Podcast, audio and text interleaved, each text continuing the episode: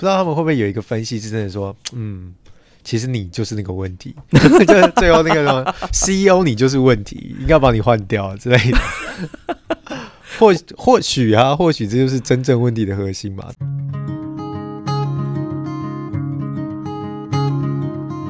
玛莎嘎苏，你好吗？你今天去了哪里？又做了什么呢？是否还交了些新朋友呢？岛屿的阳光适合阅读。马昆蒂夫想跟您做个朋友，并分享我今天读到的一些心得。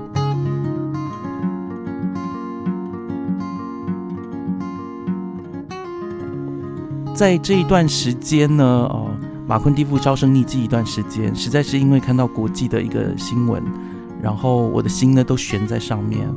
但是呢，我读书的脚步并没有停歇。我我认为这个乌俄战争可以说是我有生以有生之年，我觉得是一个很具有全球转捩点的一个战争。它改变了欧洲的对于军武的一个看法，然后我们也可以看到，在欧洲这个地缘政治上面有非常大的改变哈。所以，我在这一个一个月，我其实就是每天好像，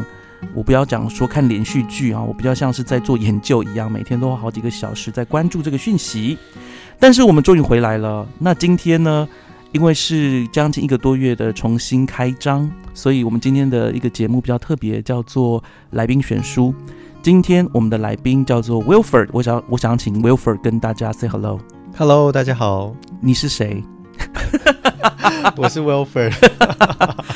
Wilford 的，我真的非常感谢他，就是今天能够来选一本书。其实马夏尔克书，呃，我们已经有一定累积的那个听众群。那在我们的听众群当中，大家可能比较熟悉，就是马昆蒂夫会讲关于文学啊，或者是一些自我提升学等等的书籍。但是我们很少谈到啊商务或是管理方面的书籍，所以我特别呢。呃，期望我的好朋友们哈能够给我一些推荐，然后特别呢能够来我的节目来推荐。Wilfer 现在在呃二零一九年的时候呢，美国有一个呃针对他们本土一个关于最优良公司的一个嗯评比，然后他那他现在目前就任职于在呃美美国本土里面最优良的前二十大啊企业公司里面，他的。呃，目前的职称叫做 Area Planner 吧，就是专门负责呃做区域的一个规划，也也有点像是一点顾问的一个一个性质的一个工作。那由他来推荐这一本啊麦肯锡新人培训七堂课这本书，我觉得是很有意思的。我想要先问一下 Wilfer 的哈，你为什么觉得这本书是好书？然后你觉得很值得跟啊马夏尔克书的听众？来推荐呢？OK，呃，首先先谢谢马坤这次的邀请哈。那其实这本书是我当初在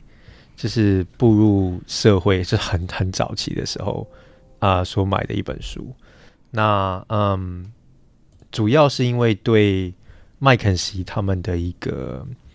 呃制度，还有他们的一些培训的内容的一个向往。对，那因为毕竟我自己对这个策略咨询啊，对这方面的嗯这个领域其实非常有兴趣的。那那时候身为一个大学新鲜人，不是大学新鲜人，对不起，社会新鲜人，嗯，我就想要去多了解一下这方面的事情，然后所以就就是因缘际会下看到这本书。那所以，我我觉得就是因为它毕竟它的标题很明白嘛，就是新人培训七堂课，所以我觉得。对一些呃初入社会的人，嗯，当然不，你不一定是要对这个咨询领域是是你要朝这个方向走的。但是对我觉得初入社会，如果你是在一家公司工作，或者是说你可能从事跟商务有关的一些嗯内容，那其实它里面的一些呃嗯教导或者是培训的一些方针，我觉得都是一个。挺好的一个参考的东西，可以帮助你可能在步入社会的时候有呃更好的接轨，那可能在你的工作表现上也能够帮助你有所提升。是，谢谢。我呢，呃，在呃今年年初我们在介绍恒毅力啊，大家如果还还没有听的话，可以去看听一下哈。有提到那个 Angela Duckworth 啊，写恒毅力的作者，他也曾经在这个麦肯锡。呃顾问公司里面工作过，那他有提到他在那边过的生活是如何啦哈，所以我对呃麦肯锡哈，或者是说社会普遍对麦肯锡顾问公司的一个想法，就是他就是一个非常聪明的人，很多的人才都挤抢破头想要挤挤进这个公司的大门，然后去做这个顾问的呃工作，当然。他有没非常卓著的一个声明之外，那他他的福利也不错了，那个薪资是蛮高的，是吧，Wilford？对，虽然我自己从 从来没有在麦肯锡工作过，对，但是大家大家其实很容易可以查到他们的资讯啊。然后其实，在坊间有非常多的书都会就是有麦肯锡这个这个抬头上去嘛。对对，那你也可以说他们其实有很多的呃在那边工作人，他们后来也就是。出书，自己出书，然后对你让我想到，真的，呃，大家去看一下那个，不不用去一一般说去二手书店看就知道，你知道看什么麦肯锡，他都在告诉你怎么样怎么样思考啊，怎么样解决问题。那其实这本书呢，我先做说一下作者好了，让大家知道说为什么他要写这本书。作者叫大岛祥玉，名字听起来很像一个男子，可是从照片来看是一个。啊，美魔女吧，是个女生。那她自己是日本人嘛？哈，她在呃，我不知道她是不是真的是纯日本人。不过呃，反正他是日本哦，应该是日本人。应该是。好，这边要把它剪掉。他是日本人。然后曾经在美国杜克大学商学院取得 MBA 学位，也在美国芝加哥大学取得。这个人文科学硕士学位，我想这个都只是他的一个经历啊。这个重要经历啊，也是他写这本书的一个初衷，就是他曾任职于麦肯锡、美式顾问公司、辉月等等一大堆顾问公司啦。其实他对于自己在这个麦肯锡里面学到的东西，他真的是非常的感，甚至是感恩哦。他说他在里面学到了解决问题的这个思维的一个模式，或者思维的工具。所以我想要问一下哈，那个 Wilford，你觉得当中哪些部分对你，你刚刚说了，对你当时这个社会是新鲜人而言是格外有感的？嗯哼。然后你从你现在已经在业界也待了一段时间了，你觉得哪些啊书中提到的，或者是里面有关联的这个概念，对你而言仍然非常有帮助？其实很有趣的事情是，呃，马坤当时就邀请我做这个。这个访谈的时候，就在想说要分享哪一本书嘛？那这本书是因为是我很早期刚刚步入社会的时候所看的一本书，然后觉得哎，这个这样的一个这样的一个讨论或许会很有趣，因为可以去回忆当时的一个状况，跟我现在可能已经在业界一段时间，然后再回望这本书所教的一些内容，会不会有不一样的一个感想？我我认为啦，其第一点是说。从这个大佬祥玉他的角度去去讲述这个关于呃麦肯锡的培训新人培训这件事情，他其实有讲到很多点是麦肯锡的一个文化，然后他们的一个企业所带给新人的一些影响，我觉得这点是很值得去学习跟去了解的事情，至少对我自己而言。但是其实我觉得还有一个很重的东西在里面，其实是一个日本文化的影响。对它，因为日本文化是一个很严谨的文化，对他们是一个很追求极致那种匠人职人的那种文化，所以它其实，在这样的一个双结合下，你就会看到一个好像更更追求卓越跟完美的一个状态，嗯的企业，但它并不是我自己认为，因为从后来的一些经验去看。它并不是一个可能你可能在其他地方会看到的麦肯锡文化，嗯，对，或许在在纽约或者是在欧洲，它它会展现出不同的一些呃方向，对。可是当然，他们大部分的范围是一样的，但但我只是觉得说，哎，其实他其实有受到蛮大程度。当我在回望这些事情的时候，我觉得他蛮大程度是受到日本，而且是蛮早期那种日本文化的那种影响的，哇。Wilford，你刚刚真的给我完全没有想过的一个侧面，因为我想说，它带给我们的可能是原汁原味的。可是大家知道，就公司的文化其实很受你所在的地方哦，那个组织的一个感觉所影响。所以你刚刚说到，它又有日本的文化，又有这个呃日本工作职人这种文化，我觉得哇哦，那我对这本书的侧面又更丰富了一些。那你觉得哪些部分你觉得在当时很有用？对，所以我自己呃当时看到它里面的一些内容。那因为因为大前呃，应该应该说我对麦肯锡的认识知道是很久以前我呃，我看到一本书是大前研一他写的，嗯那大前研一就是算是这种麦肯锡传奇人物、神话角色，他其实就是开启呃麦肯锡在日本事业的一个一个先驱嘛。那他也是一个非常有名的人物，其实他现在已经是呃。你如果去 Wikipedia 可以看到，他可能是经济学家啊，然后是很多理论学家、策略学家，他是一个非常厉害的人，这样子。他之前有一个理论，其实还蛮有趣的，是对于中国市场的。然后他还有提出一个理论叫中华联盟论吧？嗯对，就是，但是他的朝向是说，哦，美好像会成为一个呃中国区会成为一个 union 的那种概念，哦有点像是联邦政府的概念，然后实现这种民主共和这样。对，Well，我觉得 我只能说聪明人哦，他们聪明人只要一抓到一些点子，他就无限的发挥啦哈。所以有有有的很有趣啦哈。如果这有点像是最近很有名的那，就是最近很台湾人很喜欢看那个有一个印度神童有没有？这边说预言说，预言，对。有时候我觉得大群 大前研一就是管理界的那个印度神童，中了就觉得他很厉害，他、没有中了就说可能是因为其他的因素吧。对，反正去掉这个呃这个层面，我当初对呃大前研一还有麦肯锡的一个一个契机，就是他其实教导说怎么样做笔记。哎对，就是啊那时候其实也是在求学当中嘛，然后其实就觉得，哎，他那个方格笔记的那种模式其实是呃很有意思的，而且。就跟我若干年前 很小的时候学的那种潜能开发，他所做的一种图绘式的记忆跟这种呃逻辑的这种呃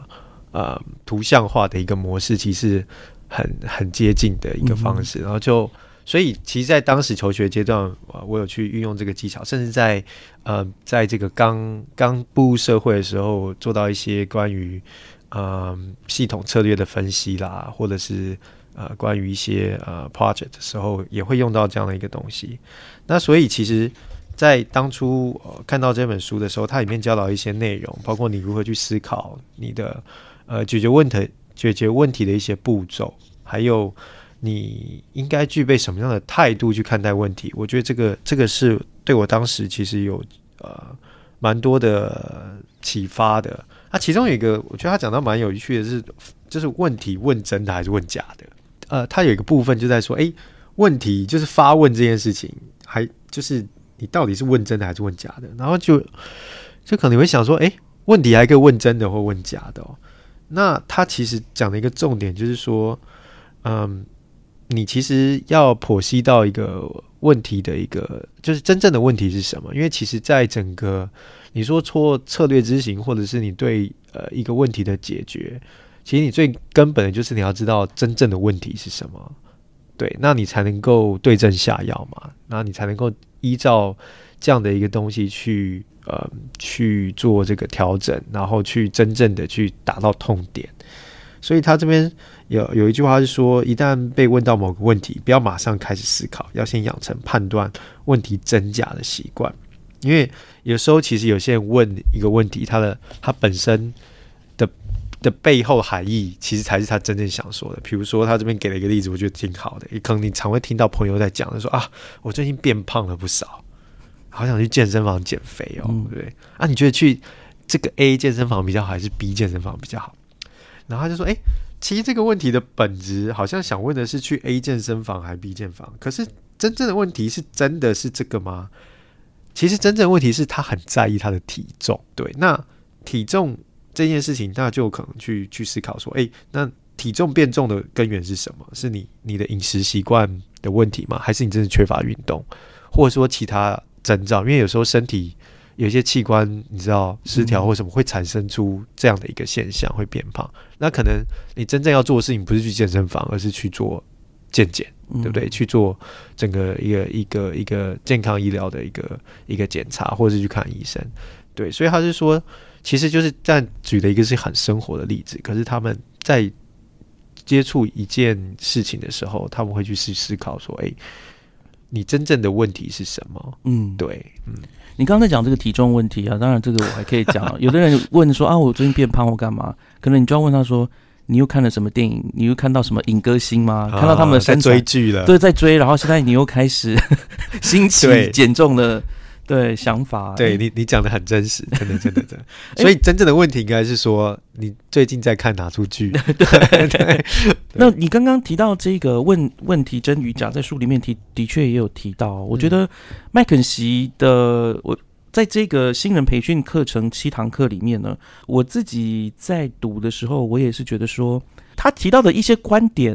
其实一般的人都想得出来。嗯哼，对，嗯就是说，如果你是认真工作的人，你是认真想解决问题的人，你慢慢也会从这些工这些工作的一个状况当中得到类似的原则。只是当他用一个非常有系统的方式在教导你的时候，你比呃比较容易养成这样的思维习惯。对，现在在你再回头来看哦，就是你刚刚说了，嗯。在新鲜人的时候，你觉得诶哪些观点对你而言觉得哇这很重要？我呃，我觉得有几点，呃，首先就是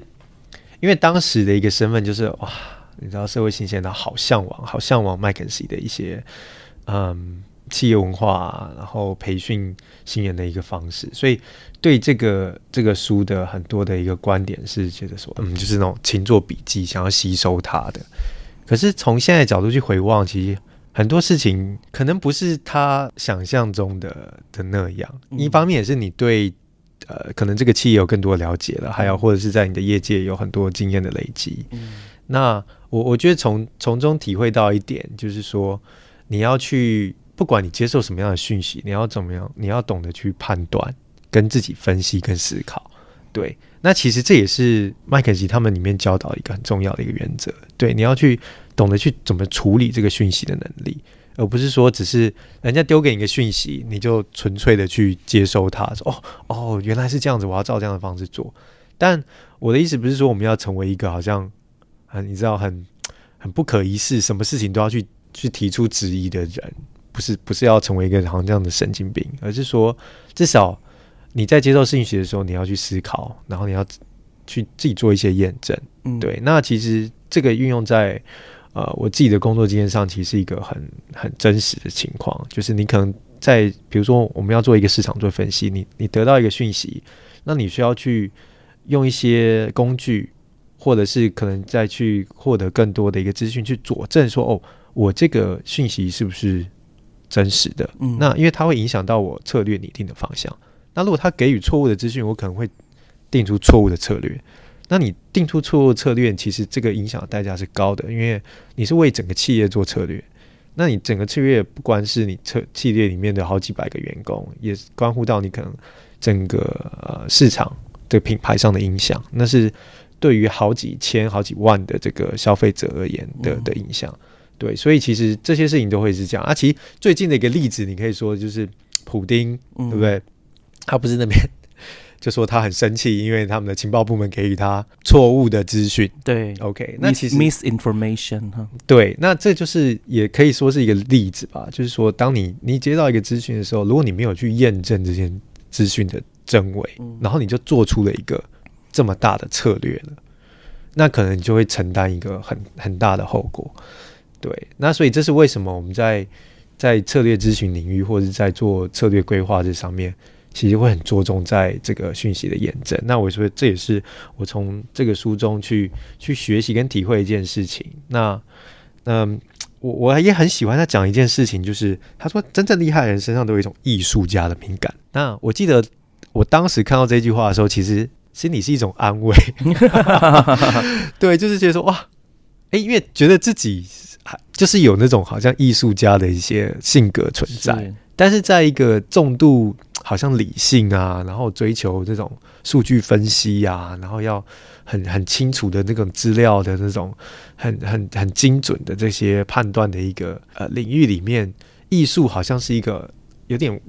相冲的一个概念，就是有点太太天马行空，有点凭感觉在做事的感觉、事情。但其实我后来就是因为在这个这个嗯工作领域一段时间，所以也体会到啊，他其实这一句话讲的真的非常的正确。像你可能看到一些很优秀的一些呃企业的领袖，呃，比如说乔布斯、嗯 o k 他就是一个很有艺术气质的人。你是说贾伯斯吗？对，哎、你刚刚讲乔布斯，乔布斯啊，那是大陆乔。布斯大陆翻译。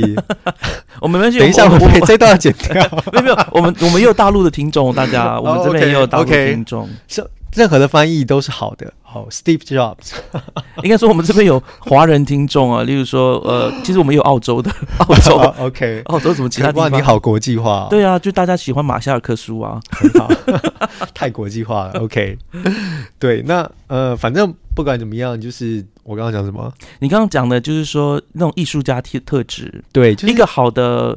可以说管理者，或者是一个好的主管，或者是你刚刚说的这个顾问，好，你这要帮人家解决问题的这个人，他必须要一种艺术家的敏锐度。对对对，因为那种艺术家的敏锐度，就是说，因为艺术其实我觉得是对人文、对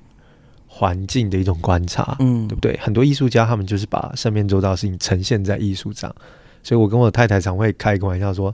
可能一幅画他什么都没有，或者是他画的很乱，然后他就说这个标题一定会说这就是对社会的强烈控诉，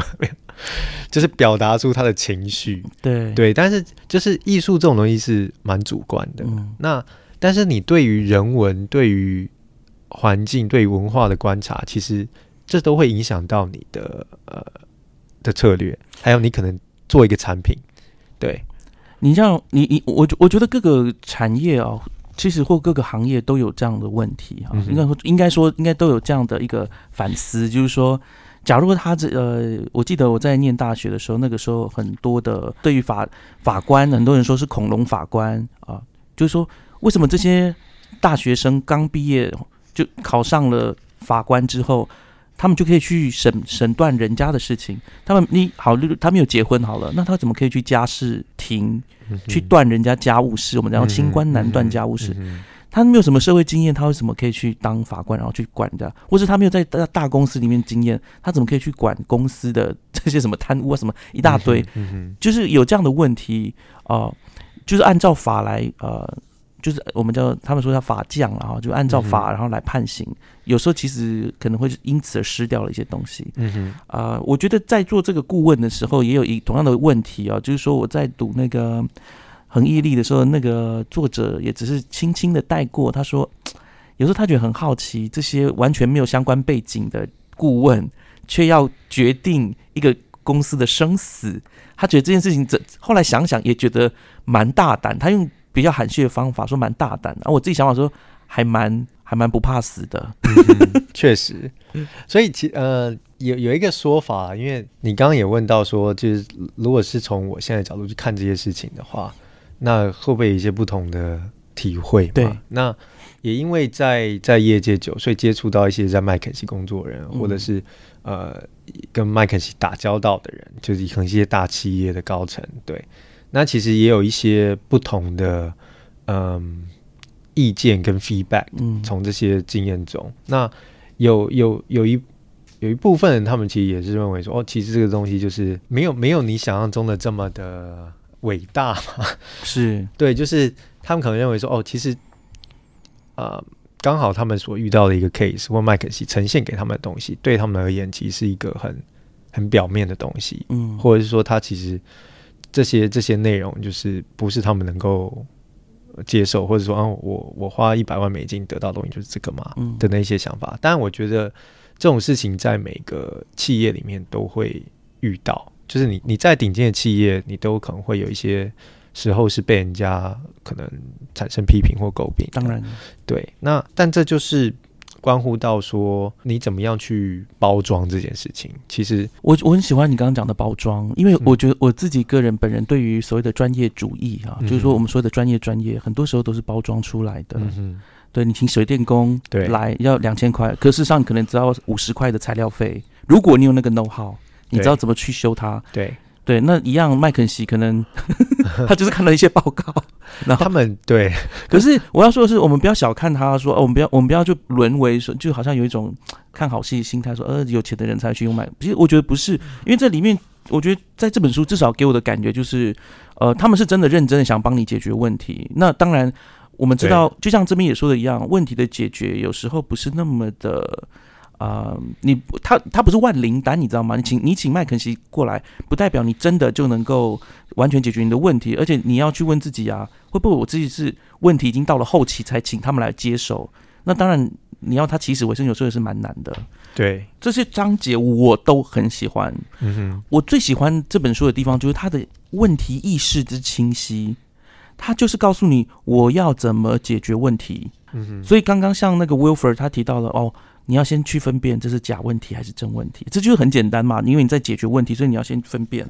那他也不只有谈到这个，他有谈到就是呃麦肯锡呃在一开始他先讲到的是麦肯锡的专业风范啦，例如说顾客至上啦，你一定要到那到人家的公司啊、去看的实地状况，你不能说你不能坐在你的办公室说哦、看报告，然后就说盘演练，对对，想象对，然后用其他的商业模式，然后来批判我或者是来论断这一个公司的状况，不是的，嗯你要到那个公司去看它生产线怎么走啊什么的。我想这其实，在现在来说是很一般的事情，但是麦肯锡他就是让你知道说，你给我那么多钱，但是我还是会有人下去，然后去那边拉起袖子，然后把手弄脏，然后一起来看到底问题在哪里。我觉得这是一个很好的，其实是一个很好的态度。对我我很喜欢马坤提到那个点，因为其实呃实际上我在我的呃过去的一些工作经验中也遇到相同的事情，就是你可能会说这个这个很正常，说你你就是要到那个地方去了解这个文化，了解这个市场，了解这边的消费者在想什么，你才能够去做出相应的产品或策略嘛。这可能就是好像一个 common sense 这样，嗯可是其实你可能会很惊讶，很多企业它并不是照这种模式走，他们可能就是依照自己的一些想法，或者是比如说它是产品取向的一个一个思维，就是我只要做出好的产品，人家就一定会买的一种思维。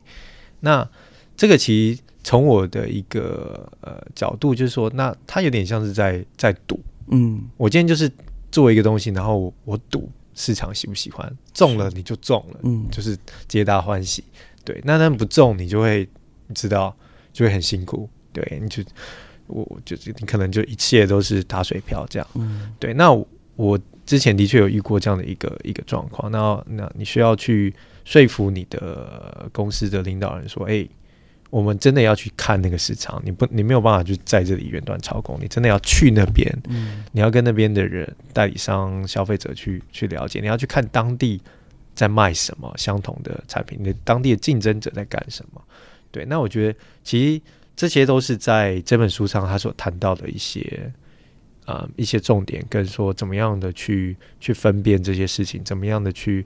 呃真正的指导这个问题的核心。对，那当然就有很多这种 tool 啦，比如说你这种嗯呃这种逻辑树状图啊，嗯呃所谓的鱼骨图啊，这些会在那个商学 MBA 呃或者商学课学到的东西，嗯，就他们其实有很多这样的一些呃工具，那你可以去运用，这样对。现在大家在收听的是马夏尔克书马夏尔嘎书节目，我们今天在谈的这本书叫《麦肯锡新人培训七堂课》。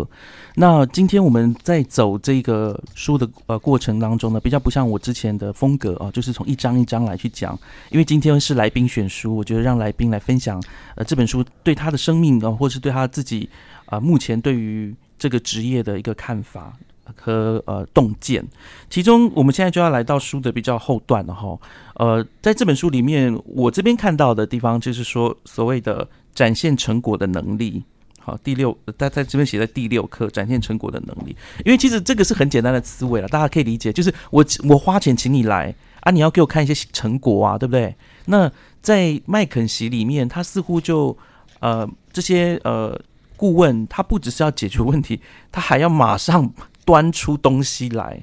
不过我自己倒是蛮好奇的哈，就是说有些东西它真的就要一点，要看到成效是要一点时间酝酿，因为成效就是大家了解吗？你要看到效果出来，你就要要时间。那我自己很好奇说，呃，我想问 Wilford 然后在你在业界这么久，然后你觉得这个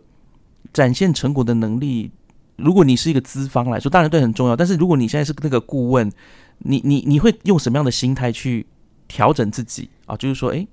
我真的在一定要在时间内用出一个成果。我想问你，你会怎么看待这想法？其实我们刚刚有稍微谈到那一个概念，那就其实就是 packaging 嘛，你怎么样去包装？那呃，等一下可以讲一个细节。那在在这个之前，其实随随着在业界的时间就是打转，那跟了解到很多的一个关于顾问啊，或者是可能这些三大呃咨询顾问公司他们所做的一些模式，其其实不外乎你可以把它说成是，嗯，展现成果这件事情，就是你在你在 sell 你的你的一个观点，你的嗯。你的一个策略，跟你要说服这个你的客户去 buy 你这个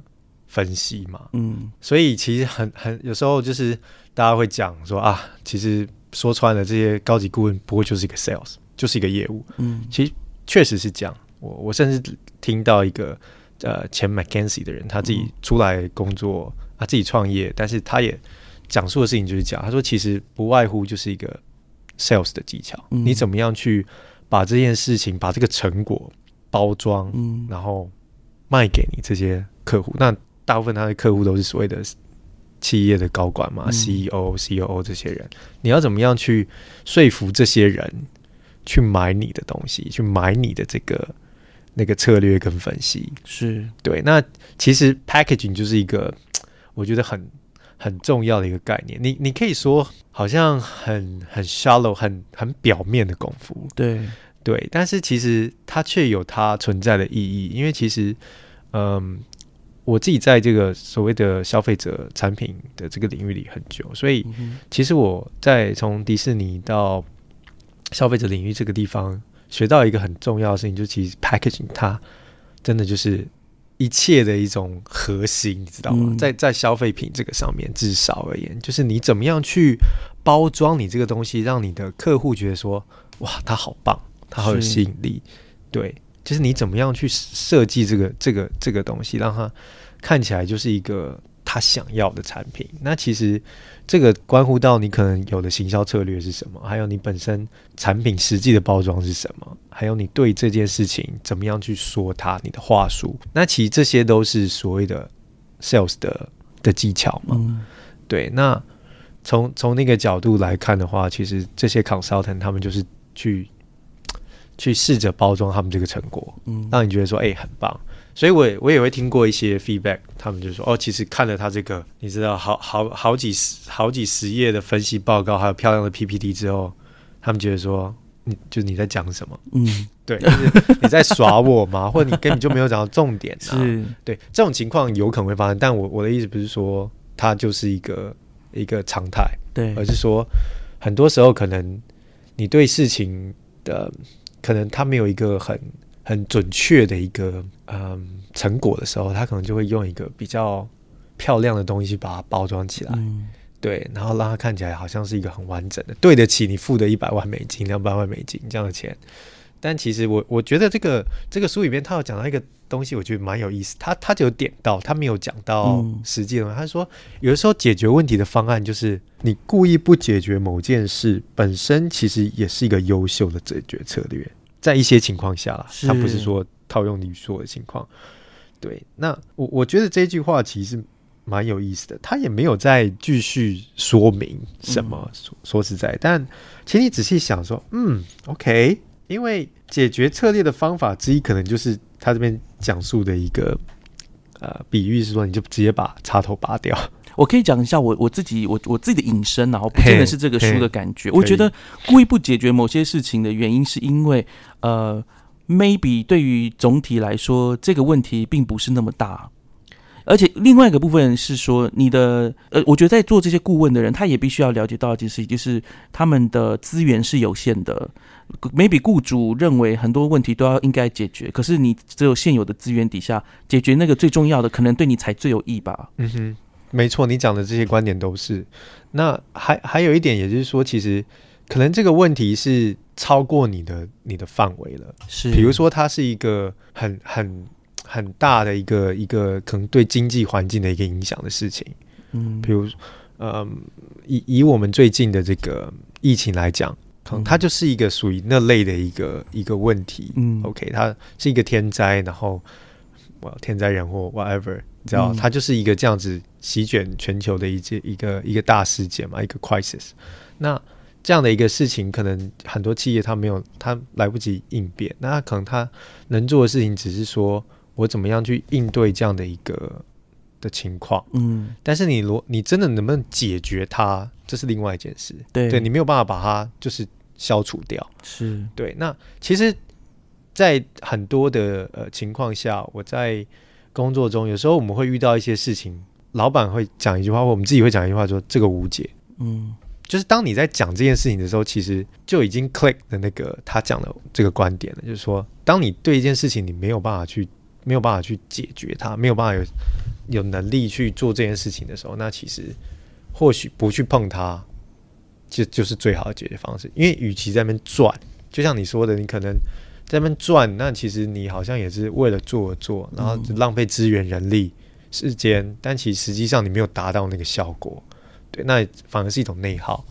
对，所以我觉得这句话当然是很很有意思去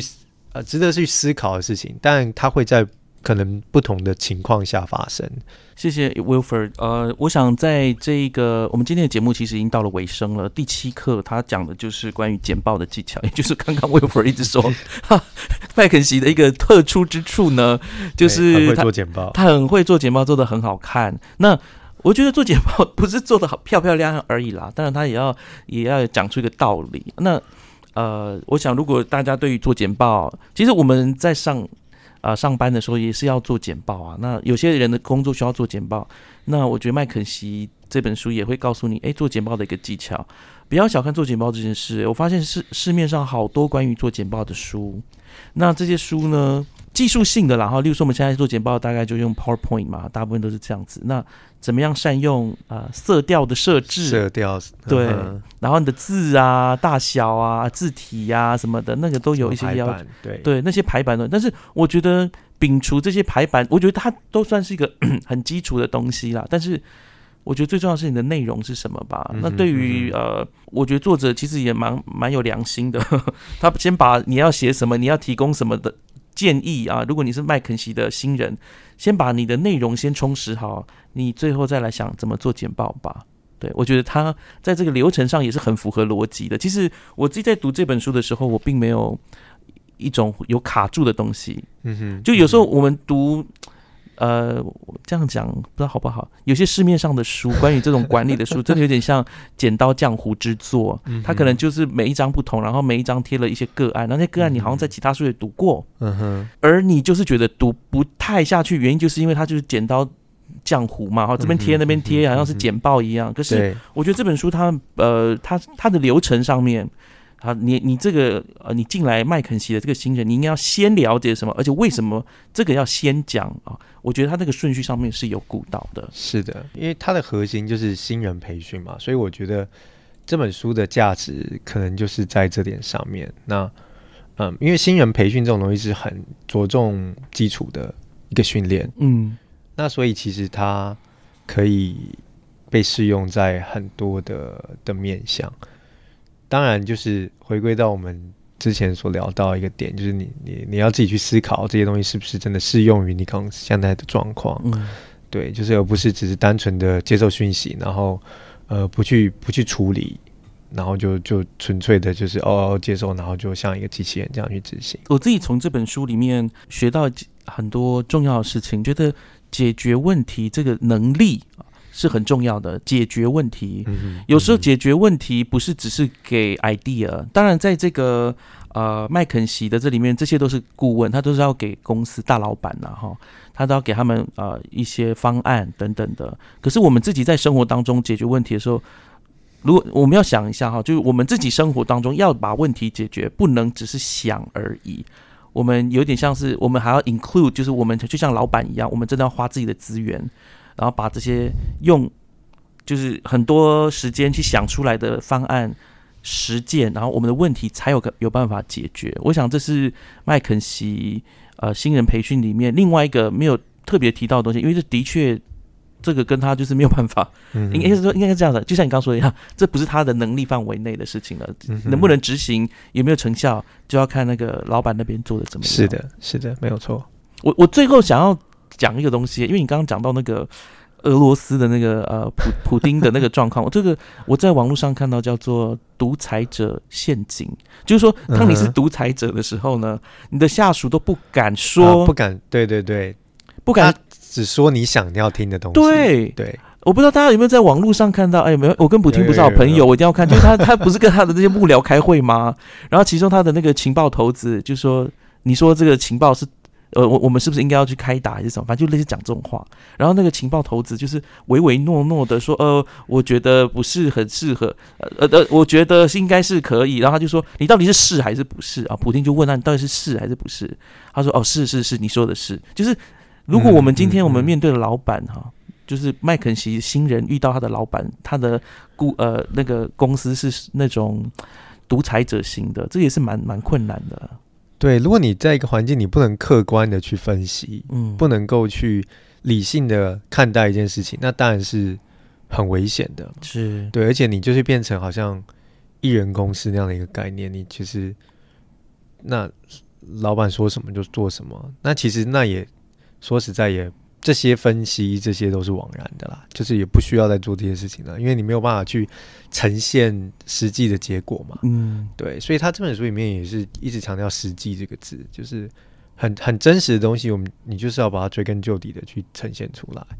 对我看很多老板真的其实都不是被骗哦，他们他们都是被自己的骄傲啦，或者是自己的那种。顽固害死的，对 对，因为他们没有办法听别人的想法，没有错啊，你讲的没有错，所以这也会变成一个恶性循环。有些人就会说，哦，那算了，反正他也不会听，对啊，那我就照着他想要做的事情，就当个马屁精，也是过得快快乐乐的。对，那这样子也安逸，工作也稳定。对，因为你只要照这样的事情走，反正最后你知道有问题，他。反正最后真的怎么样了，那也是老板自己的事啊。我拿，对我只是拿薪水的。对，就是就是这样。但这这是一个不好的一个状况啊。哎，我真不知道麦肯锡里面有没有教这种课程，就是怎么样对付惯老板，顺着他的毛去跟他说话啊。有啦，可能有吧，因为这里面说顾客至上，顾客至上，这边是顾客至上，顾客至上，你不要得罪那个衣食父母。不过这是一个蛮有趣的观念，我不知道他们会不会有一个分析是真的说，嗯。其实你就是那个问题，就 是最后那个什么 CEO，你就是问题，应该把你换掉之类的。或或许啊，或许这就是真正问题的核心嘛。但我不知道会不会有这类的一个呈现。对，可是我觉得他们应该没有 他，他就要问，请你说你，那你需要去质疑一下你刚刚的问题，就是找到真正的问题，对，找到真正的问题。对，CEO，好吧，谢谢 Wilfer 今天给我们推荐这本书，我真的是。